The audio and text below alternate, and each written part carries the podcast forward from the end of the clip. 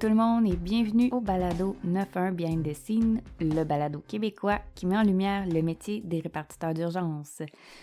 Pour commencer, je dois vous dire qu'on est déjà à la moitié de la saison 3 et oui, il reste juste 5 épisodes après celui-ci. Croyez-moi, ça vaut la peine de rester jusqu'à la fin. Encore désolé pour mon petit temps d'absence en passant si vous me suivez pas sur les réseaux sociaux. Le podcast a dû prendre une petite pause maladie. J'ai eu une sinusite puis j'avais pas enregistré l'épisode d'avance comme j'étais censé faire. Fait que j'ai dû suspendre, ben j'ai pas dû, mais j'ai voulu suspendre les abonnements Patreon parce que je me sentais trop mal de vous faire payer pour l'exclusif, mais ne pas pouvoir vous l'offrir parce que votre fidélité est vraiment importante pour moi. Donc, merci pour votre patience et j'espère que l'attente ben, en aura valu la peine. Aujourd'hui, je vais vous parler d'un cas qui s'est passé en mai 2022. C'est une abonnée Instagram, Sandrine, allô Sandrine, qui m'a tagué dans cette histoire-là, puis je devais vous en parler. Donc c'est très récent comme événement. Je pense que c'est le cas le plus récent que j'aurais parlé depuis le début du podcast. Je me permets de faire un avertissement parce qu'on va parler de tuerie de masse d'enfants et vous allez entendre des sons euh, des coups d'armes à feu. Donc si c'est un sujet qui est sensible pour vous, je vous suggère de passer à l'épisode de à la semaine prochaine. Donc si c'est un sujet qui est sensible pour vous, je vous suggère de passer l'épisode de cette semaine. Avant de vous raconter l'histoire derrière l'appel 911, j'aimerais juste vous rafraîchir la mémoire avec deux situations qui se sont passées il y a un, un peu plus qu'un mois, soit le 11 novembre 2022. Le 11 novembre 2022, soit le jour du souvenir, ça a été une journée hyper mouvementée en émotions au Québec. Vers 9h20 le matin, la direction du cégep de Saint-Jean-sur-Richelieu a envoyé un communiqué aux élèves et au personnel via le portail Omnivox disant de se barricader dans les locaux. La police a été avisée de la présence d'un individu suspect qui portait une veste par balle sur le terrain du cégep. Quand ils sont arrivés, l'individu était rentré à l'intérieur, ce qui a causé le confinement, et les gens dans l'école ont été confinés pendant trois heures le temps que les policiers fassent des vérifications partout. L'homme de 19 ans a été arrêté et interrogé puis rien laissait croire qu'il était armé. Il était accusé pour avoir proféré des menaces, mais c'est tout. Selon ses compasses, il était connu pour être spécial, puis il avait déjà été vu en train de se promener dans la ville avec une veste militaire. Plus de peur que de mal. Toujours le 11 novembre 2022, vers 17h20, les policiers ont reçu un appel concernant des coups de feu dans un parc près du cégep Montmorency à Laval. Une alerte s'est faite entendre dans les haut-parleurs du cégep, puis les élèves et enseignants se sont barricadés. Quatre personnes ont été atteintes par balle, dont trois qui ont été transportées à l'urgence. Par chance, on ne craignait pas pour leur vie. La quatrième victime a été soignée sur place. Le cégep a été confiné pendant cinq heures par mesure de sécurité, même si l'événement s'est produit à proximité. Dans les deux cas, les élèves et les enseignants n'étaient pas préparés. Aucune formation a été donnée pour les tireurs actifs depuis plus de dix ans au cégep de Saint-Jean-sur-Richelieu. Quant au cégep Montmorency, aucune formation depuis 2017. Que ce soit au primaire, au secondaire, au cégep ou à l'université, il en tient qu'à l'établissement même d'offrir ce genre de formation et ou pratique de confinement. Il existe déjà la pratique d'alarme de feu qu'on a tous déjà vécue, mais quand on regarde la réalité d'aujourd'hui, les besoins ont changé. Les avis sont mitigés entre faire pratiquer les élèves ou non. Certains croient que ce serait bon de les pratiquer dans l'éventuel où un tireur actif euh, se pointerait dans une école. D'autres, cependant, croient qu'il s'agirait d'un élément plutôt anxiogène puis que les élèves n'ont pas besoin de plus de stress. Surtout qu'il y a plus de chances qu'un feu survienne qu'un tireur actif selon eux. Je suis pas parent, mais j'ai déjà eu une discussion avec une amie qui est maman puis enseignante au primaire. Je disais que moi, je n'étais pas d'accord avec ce genre de pratique parce que ça traumatiserait probablement plus les enfants qu'autre chose. Mais elle, elle m'a expliqué qu'elle n'était pas d'accord puis que tout est une question d'approche. Elle m'a donné l'exemple que Mettons, on fait pratiquer nos enfants en leur disant que la menace, euh, c'est des zombies ou un ours, puis qu'ils doivent, euh, ils doivent savoir quoi faire si jamais il y a un ours ou des zombies qui arrivent dans l'école. On s'entend, c'est un danger, mais qui traumatise moins qu'un individu armé. ils savent, les enfants, que les probabilités que ça arrive sont moindres. Ils risquent d'être moins anxieux puis plus outillés. Je pense qu'elle a raison, puis mon opinion l'a changé depuis, mais je comprends ceux qui doutent de la pertinence. On est chanceux parce qu'au Canada, ce genre d'événement-là arrive que très peu de fois dans une année, mais pour nos voisins d'en bas, c'est une toute autre histoire. Pour mieux comprendre ce qui suit, je suis allée chercher la définition de ce qu'est euh, une tuerie de masse. Selon l'Institut national de santé publique du Québec, une tuerie de masse est généralement définie comme un type d'homicide multiple au cours duquel un individu tue ou avait l'intention de tuer quatre personnes ou plus en moins de 24 heures dans un même lieu, généralement public tel qu'une école, un milieu de travail, un centre commercial ou un lieu de culte. Sans prendre pour cible des personnes en particulier, l'auteur d'une tuerie de masse vise tout de même parfois une catégorie d'individus tels qu'un groupe ethnique, national ou religieux, des personnes appartenant à un genre en particulier ou encore les étudiants et étudiantes d'une même école. Dans 96% des cas répertoriés à travers le monde, l'auteur des tueries de masse est un homme. Son âge moyen est de 26 ans, mais il est de 16 dans les cas de tueries commises en milieu scolaire. Au Québec, quand on parle de tuerie de masse dans un milieu scolaire, on pense surtout à l'événement qui s'est produit à la Polytechnique de Montréal le 6 décembre 89, qui a fait 15 morts et 13 blessés. Ou on peut aussi penser à celui du collège Dawson, euh, aussi à Montréal, le 13 septembre 2006, qui a fait 2 morts et 19 blessés. Heureusement, au Québec, il est plus difficile de se procurer des armes qu'aux États-Unis, où on peut s'en acheter euh, dans un grand magasin de surface sans permis.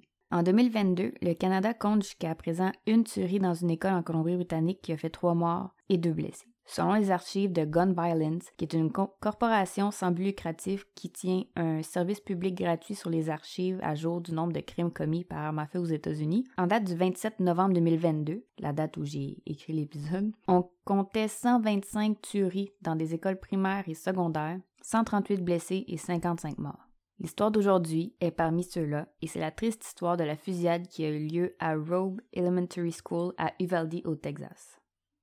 Salvador Ramos est né le 16 mai 2004 à Fargo en Dakota du Nord. Sa mère, Adriana Martinez, est déménagée à Uvalde au Texas après s'être séparée de son père Salvador Ramos Senior un peu après sa naissance. La relation avec sa mère était tumultueuse, puis Salvador était victime d'intimidation à l'école, due à son étrange habillement, sa coupe de cheveux, puis le fait qu'il bégayait et zozotait. Il a été décrit par ceux qui le connaissaient comme étant silencieux et parfois agressif. Il a déjà tenu des propos déplacés envers des femmes, puis aurait démissionné de son travail dans un Wendy's un mois avant l'événement. Il aurait également lâché l'école, puis il n'avait pas l'intention d'obtenir son diplôme. Salvador était présent sur les réseaux sociaux, surtout Instagram et TikTok. Il partageait sa passion pour les armes à feu et il aurait même déjà torturé des chats et mis une vidéo en ligne. Ça vous rappelle quelqu'un? Effectivement, Salvador aurait déjà dit après avoir visionné le documentaire Don't Fuck with Cats sur Netflix concernant Luca Roccomagnata qu'il aimerait que son nom soit connu comme lui. Salvador avait un compte Yubo, une plateforme une plateforme pardon, où les gens peuvent faire des vidéos live, puis aurait fait des menaces de kidnapper des filles qui utilisaient l'application puis de les violer. Il aurait même déjà fait allusion à faire une tuerie dans une école, mais malgré les signalements, son compte n'a jamais été suspendu. Toujours selon son entourage, Salvador allait souvent avec un ami en voiture, puis il s'amusait à tirer sur des gens avec un baby gun, puis il lançait des œufs. Pardon, j'ai encore des, séquelles de, de ma sinusite. Et il lançait des œufs sur des voitures. En septembre 2021, Salvador a demandé à sa sœur d'y acheter un gun, mais elle a refusé. En mars 2022, après une dispute avec sa mère concernant le Wi-Fi, Salvador est parti vivre chez sa grand-mère, Celia Martinez Gonzalez. Le 17 mai, soit le lendemain de ses 18 ans, Salvador est allé s'acheter un fusil semi-automatique dans un magasin du coin. Trois jours plus tard, il en a acheté une deuxième et 1657 munitions. Pour ce qui s'en vient, les heures n'ont pas été confirmées, puis il y a encore un débat aujourd'hui concernant le déroulement des événements. Donc, c'est pour ça que je vais dire vers telle heure, parce que je veux pas assumer une information qui n'est pas confirmée. Par contre, ça va nous donner une bonne idée de ce qui, de ce qui est arrivé, puis ça va nous permettre de nous situer dans le temps. Le 24 mai 2022 au matin, Salvador Ramos a texté une jeune fille de 15 ans qui vivait en Allemagne en lui disant qu'il allait qui, attendait que son grand-père parte pour pouvoir tirer sur sa grand-mère. Les deux se seraient chicanés le matin même, mais la raison diffère selon les articles. Certains disent que c'était concernant son cellulaire, puis d'autres mentionnent que c'était par rapport à son école. Bref. Vers 11h10, il a retexté la jeune fille en lui disant qu'il avait tiré sur sa grand-mère puis qu'il s'en allait tirer dans une école. Il a pris le camion de sa grand-mère, un Ford F-150, puis il est parti. La jeune fille, la a jamais vu les messages parce que, fuseau horaire, a dormi à ce moment-là. Salvador, il avait même pas de permis de conduire selon son père. Vers 11h28, il a fait une sortie de route puis a laissé le véhicule dans le fossé. Il est sorti armé, puis il s'est mis à tirer sur deux individus qui sortaient d'un salon funéraire juste à côté. Un enseignant qui était dehors a vu ce qui venait de se passer puis a composé 911 tout en rentrant dans l'école puis en fermant la porte derrière lui. Malheureusement, la porte se verrouillait qu'à l'extérieur. Un agent de UCISD était non loin puis est arrivé le premier sur les lieux. Il aurait passé à côté de Salvador en pensant que le tireur était un autre individu. Je vous dis, il y a plein de situations fâchantes dans, cette histoire-là là, que tout aurait pu être évité. Salvador est rentré dans l'école, vêtu de noir, avec ses cheveux noirs aux épaules, un sac à dos et une arme, vers 11h33 par l'entrée ouest, celle que l'enseignant avait refermée derrière lui mais qui était débarrée. Il a alors tiré une centaine de coups vers les classes 111 et 112 à partir du corridor et on peut même voir sur l'enregistrement des caméras un petit garçon tourner le coin puis regarder au loin puis aussitôt qu'il entend les coups tirés, il se remet à courir. Il est rentré dans les classes en disant c'est l'heure de mourir puis il s'est mis à tirer partout. Je vais vous faire entendre le premier appel 911 qui a été passé par l'enseignant. Euh, c'est dur à écouter, il y a beaucoup de vacarme. Puis vers la fin, euh, on entend même euh, Salvador rentrer dans l'école puis l'entendre respirer.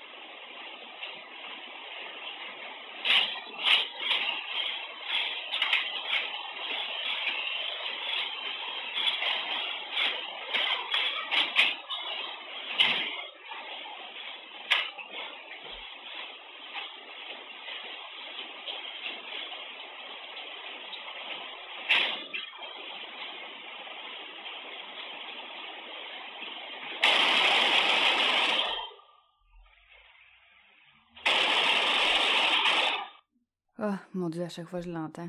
Oh my god. Hum, donc, vers 11h35, cinq policiers sont rentrés dans l'école, dont un shérif adjoint. Les portes des deux classes étaient verrouillées. Deux minutes plus tard, 16 coups de feu se sont fait entendre, puis deux policiers se sont fait frôler par une balle. Dans l'enregistrement, on les voit partir à courir pour aller rejoindre leurs collègues. Ce geste-là va être beaucoup jugé par la suite, puis je vais vous expliquer pourquoi plus tard. Vers 11h38, l'enseignante Eva Mirales, 44 ans, a appelé son mari, qui est un policier, sur les lieux. Elle a dit qu'elle avait été atteinte par balle puis qu'elle était en train de mourir.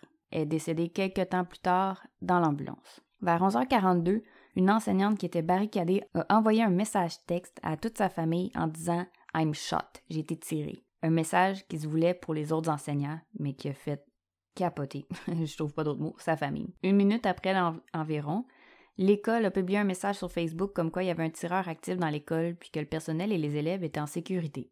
Vers 11h44, ils ont commencé l'évacuation dans différentes classes dans l'école. 19 agents sont alors sur les lieux, mais aucun n'est rentré dans la classe où le tireur se trouvait.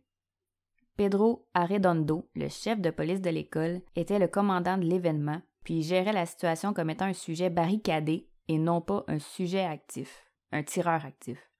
Mais à ce moment-là, il savait même pas lui-même qui était celui en charge. Il a même avoué aux nouvelles un mois plus tard qu'il n'était pas au courant, puis il croyait qu'il n'y avait plus aucune vie en danger, puis il voulait attendre plus d'équipement tactique.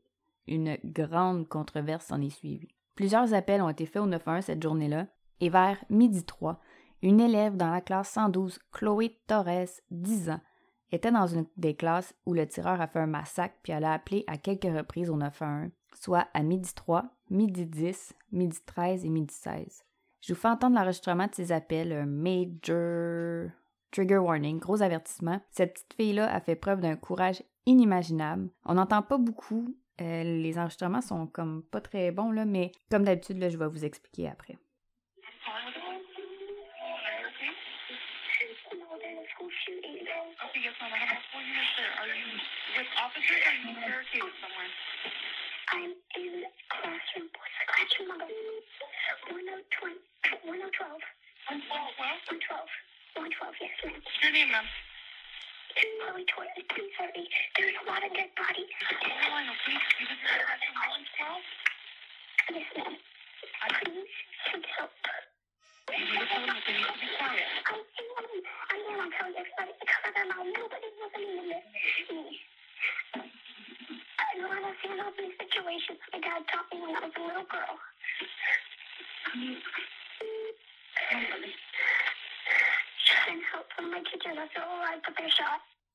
Expliquer à la répartitrice qu'elle était à l'intérieur de la classe 112 puis qu'il y avait beaucoup de dead bodies, de corps morts, puis que 8 à 9 personnes étaient encore en vie. Elle a répété à plusieurs reprises d'envoyer de l'aide, puis elle mentionne aussi qu'elle sait comment gérer ce genre de situation parce que son père y a appris quand il était plus jeune. La répartitrice lui a demandé de dire aux autres de rester silencieux. Elle a répondu que c'était ça qu'elle faisait, mais personne l'écoutait. Elle a aussi dit que ses professeurs étaient blessés, puis elle a demandé quand les policiers allaient arriver. J'en reviens pas à quel point cette petite fille-là, elle été courageuse. Elle est restée super calme tout le long de l'appel, comme, tu elle a fait ce qu'elle pouvait malgré le fait que la plupart de ses amis sont décédés devant ses yeux.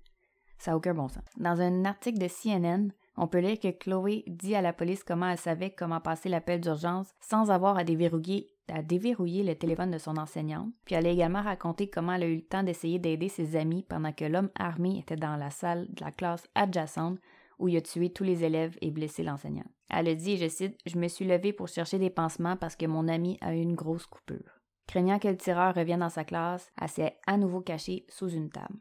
Pendant ce temps, c'était le chaos à l'extérieur des classes. Des parents frustrés que les policiers ne bougeaient pas ont essayé de passer le périmètre pour aller directement dans l'école pour sauver leurs enfants. Certains ont même fini menottés. Parmi ceux-là, il y avait une maman, Angélie Gomez. Après avoir été menottée, elle a fini par se calmer, puis aussitôt qu'ils ont enlevé les menottes, elle est repartie en courant dans l'école. Elle a expliqué à ABC News qu'elle a été directement à la classe d'un de ses fils, puis elle a convaincu l'enseignante d'ouvrir la porte. Elle a ensuite fait sortir tout le monde à l'extérieur. Par la suite, elle a entendu plusieurs coups de feu au loin, puis elle s'est mis un genou à terre pour faire une prière pour les enfants. Après ça, elle s'est relevée, puis est allée à une autre classe où son deuxième fils se trouvait. Elle a sauvé ses deux fils, puis les gens des deux classes. Certains policiers attendaient dans le corridor, puis d'autres à l'extérieur. Certains d'entre eux savaient pour les jeunes qui étaient blessés, mais d'autres avaient même pas eu l'information. Ils croyaient que le tireur était tout seul dans une classe. Comme vous avez pu entendre, il est difficile d'entendre une phrase complète quand on écoute les appels 911. Fait imaginez ceux qui étaient sur place, à quel point ils s'entendaient pas dans tout ça. Certains avaient même pas de radio, d'autres leur radio fonctionnait mal. Les ondes rentraient même pas. Puis ça c'est très courant dans une école parce que les murs sont faits en béton. Fait que les ondes rentrent toujours mal. Le manque de communication a été hyper critiqué, puis je dois dire avec raison. Comment voulez-vous que tout se passe bien, puis que tout le monde suive la même ligne si la communication se fait à moitié? Mais personne s'occupait de ça. Une personne en charge aurait dû se rendre compte que les radios étaient à moitié fonctionnelles puis aurait dû remédier à la situation. L'intervention était tellement décousue j'ai vraiment eu de la misère à mettre tout en place pour vous raconter l'histoire. Vers midi 21, un autre coup a été tiré. Cette fois-ci, Arredondo a essayé de communiquer avec le tireur en lui disant, et je cite, Si vous m'entendez, monsieur, levez vos mains dans les airs et laissez votre arme par terre. On ne veut pas d'autres blessés. À midi 50, les policiers sont entrés dans la classe et Ramos est sorti d'un placard puis s'est mis à tirer partout. Ceux-ci ont ouvert le feu vers Ramos puis l'ont tué sur le champ. Les élèves ont par la suite été tous évacués.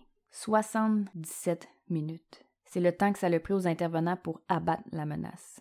21, ça c'est le nombre d'élèves et d'enseignants qui sont décédés. 9, c'est l'âge des plus jeunes victimes. Une jeune fille, Mia Cerello, est sortie couverte de sang, puis elle a rassuré ses parents en leur disant que c'était pas son sang à elle. Une de ses amies a été tirée, puis Mia s'est couchée sur elle pour que le tireur pense que les deux étaient mortes. Samuel Salinas, un autre survivant, a expliqué qu'il a fait semblant d'être mort, qu'il y avait du sang partout, puis que la plupart de ses amis sont décédés devant lui.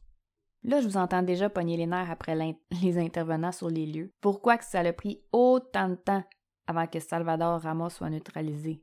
77 minutes, là. C'est long. C'est leur job. Oui, on, est d'accord. Même les policiers ont avoué avoir été fautifs dans l'histoire. C'est vraiment difficile de pointer du doigt juste une seule personne ici. On sait même pas si les répartiteurs euh, bien recueilli les informations puis s'ils ont bien transmis aussi là. Ça peut être de leur faute aussi, ça peut être la faute de plusieurs personnes. Mais on s'entend que la faute première, c'est celle du tireur. Il n'est pas de tireur, pas d'intervention. Selon moi, il est le principal responsable dans ce massacre-là. Après, il est vrai que le manque de communication était aussi flagrant. Le commandant savait même pas qui était commandant. Tout s'est passé vite, mais au ralenti comme en même temps. Si je peux faire un parallèle entre les policiers des États-Unis et ceux du Québec, les agents aux États-Unis y ont que quelques semaines de formation dans la plupart des États. Chaque État est différent puis ils ont toutes leur propre façon de faire. Au Québec, il y a une façon de faire, puis les agents ont trois ans de cégep où ils ont des cours de droit, de criminologie, communication, et plus encore. Puis ils ont aussi quatre mois de formation pratique à l'École nationale de police où ils ont des cours de tir, de conduite, des interventions pratiques filmées avec des comédiens et plus. C'est peut-être le pourquoi des deux policiers qui ont rebroussé chemin quand ils ont été visés par le tireur, le manque de formation. C'est le manque de formation peut être fatal. Je verrais mal un médecin obtenir son diplôme dans un DEP. Ça me fait un peu penser à la même chose. Pour vous donner une petite idée, si on a un appel d'urgence concernant un tireur actif dans une école au Québec, le répartiteur commence par faire la prise d'information, puis donne comme consigne à la plan de se barricader. Ensuite, les policiers se rendent rapidement sur les lieux, puis ils vont directement neutraliser la menace, tout en faisant un périmètre extérieur pour contrôler là où les menaces. Donc la première chose à faire en tant que policier, c'est d'aller vers la menace et non pas se cacher, attendre. Ils sont formés pour ça. Ça, c'était ma gorge. Ils agissent toujours aussi en faisant plus un. S'ils ont comme information, par exemple, qu'il y a euh, deux tireurs actifs dans l'école, ils vont agir comme s'il y en avait trois pour être certains de ne pas en échapper un, au cas où il y en a un troisième qui se cache. Le périmètre va aussi servir à surveiller les parents, les médias, puis les victimes. Après ça, une vérification de toutes les classes dans l'école est faite pour être certain qu'il reste personne, aucune victime, aucun suspect. Les élèves peuvent pas sortir tant que les policiers n'ont pas donné la consigne. Il faut aussi que je précise qu'il y a des directives qui existent, il y a des façons de faire précises, mais une intervention policière, c'est jamais blanc ou noir. Il y a toujours des zones grises, chaque intervention est différente. C'est pour ça que les policiers doivent avoir une grande capacité d'adaptation. Les intervenants à Uvalde ont entendu des cris d'horreur. Ils ont enjambé des cadavres d'enfants. Il y avait probablement déjà à l'esprit qu'ils auraient pu faire mieux ou plus. Leur mental doit être extrêmement fort en tout temps parce qu'ils savent pas quand et s'ils auront à faire ce genre d'intervention-là au cours de leur carrière. Si on ne sait pas c'est quoi être dans leurs souliers, on devrait même pas critiquer. On a le droit d'être fâché, déçu, dégoûté, etc. Puis pour ceux qui se demandent la différence entre un tireur actif et une personne barricadée, parce que M. Arredondo pensait que c'était une personne barricadée, non pas un tireur actif. Ben, un tireur actif, c'est quand un individu est armé puis qu'il y a une confirmation qui est une menace pour les gens, qui a ouvert le feu, mettons. Une personne barricadée, c'est une personne seule qui menace de se tuer ou de tirer les gens qui s'approchent. Les policiers vont prendre tout leur temps parce qu'il n'y a pas d'autres victimes autour. C'est juste la menace qui est alors contrôlée pour qu'ils ne sortent pas d'où est-ce. Pour ce qui est du après l'événement. Le chef de police Pete Arredondo a été congédié en août 2022, puis le lieutenant Mario Pargas, qui était également sur les lieux lors de l'événement, a démissionné début novembre après 18 ans de service. C'était à lui que la répartitrice avait donné comme information qu'une jeune fille, Chloé, qui était dans une classe, puis qu'elle avait dit au 9-1 qu'il y avait 8 à 9 jeunes encore en vie, mais qui a décidé de rien faire. Il y a toujours une enquête en cours au moment où on se parle concernant les événements. L'école du Valdi a pris des moyens pour renforcer la sécurité de leur école et offrir de l'aide. Des conseillers spécialisés en traumatisme et en deuil sont disponibles pour les jeunes et les employés sur tous les campus du district. Les jeunes puis le personnel de l'école sont retournés en classe à l'automne 2022 avec 21 personnes en moins. J'aimerais prendre un petit deux minutes de votre temps pour partager les noms de ceux et celles qui se sont fait enlever la vie beaucoup trop tôt. Nevea Alissa Bravo, 10 ans. Jacqueline Jalen Cazares, 9 ans. Makena Lee Elrod, 10 ans. José Manuel Flores Jr., 10 ans. Eliana Amia Garcia, 9 ans. Uzaya Sergio Garcia, 10 ans. Amery Joe Garza, 10 ans. Xavier James Lopez, 10 ans. Jace Carmelo Luevanos, 10 ans. Tess Marie Mata, 10 ans. Maranda Gail Matis, 11 ans. Alicia Haven Ramirez, 10 ans. Annabelle Guadalupe Rodriguez, 10 ans. Maite Juliana Rodriguez, 10 ans. Alexandria Ania Rubio, 10 ans. Leila Marie Salazar, 11 ans. Jayla Nicole Silguero, 10 ans. Eliana Cruz Torres, 10 ans. Rogelio Fernandez Torres, 10 ans. Et Irma Linda Garcia, 48 ans. Eva Mireles, 44 ans. Mes pensées vont aux élèves, aux employés et aux familles qui doivent vivre avec un traumatisme et une peine immense à la suite de la perte des gens qui aimaient? C'est tout pour cet épisode. Merci encore d'avoir été là. Je vous cacherai pas que cet épisode-là a été long à faire, beaucoup de recherches et beaucoup d'émotions pendant les recherches et l'enregistrement. Il, a fallu que je prenne des petites pauses. Je suis pas maman encore, mais il faudrait euh, un cœur en teflon pour pas être touché par cette histoire-là. N'oubliez pas de vous abonner sur Instagram au 91 Behind the Scene ou de laisser des étoiles et commentaires sur Apple Podcasts et Spotify. Ça serait très apprécié. Pour ceux et celles qui voudraient du contenu exclusif, vous avez euh, avoir accès aux épisodes avant les autres et sans pub ou tout simplement pour m'encourager afin que je puisse vous offrir le meilleur de moi-même. Vous pouvez vous abonner sur Patreon pour quelques dollars par mois. Votre soutien me touche énormément puis je vous remercierai jamais assez. Restez à l'affût aussi car Il y aura possiblement de la merch dans les mois à suivre. je suis hyper énervée de vous présenter tout ça. Encore merci pour votre patience. Je vous souhaite de bons temps des fêtes. Puis on se reparle dans deux semaines. Bye!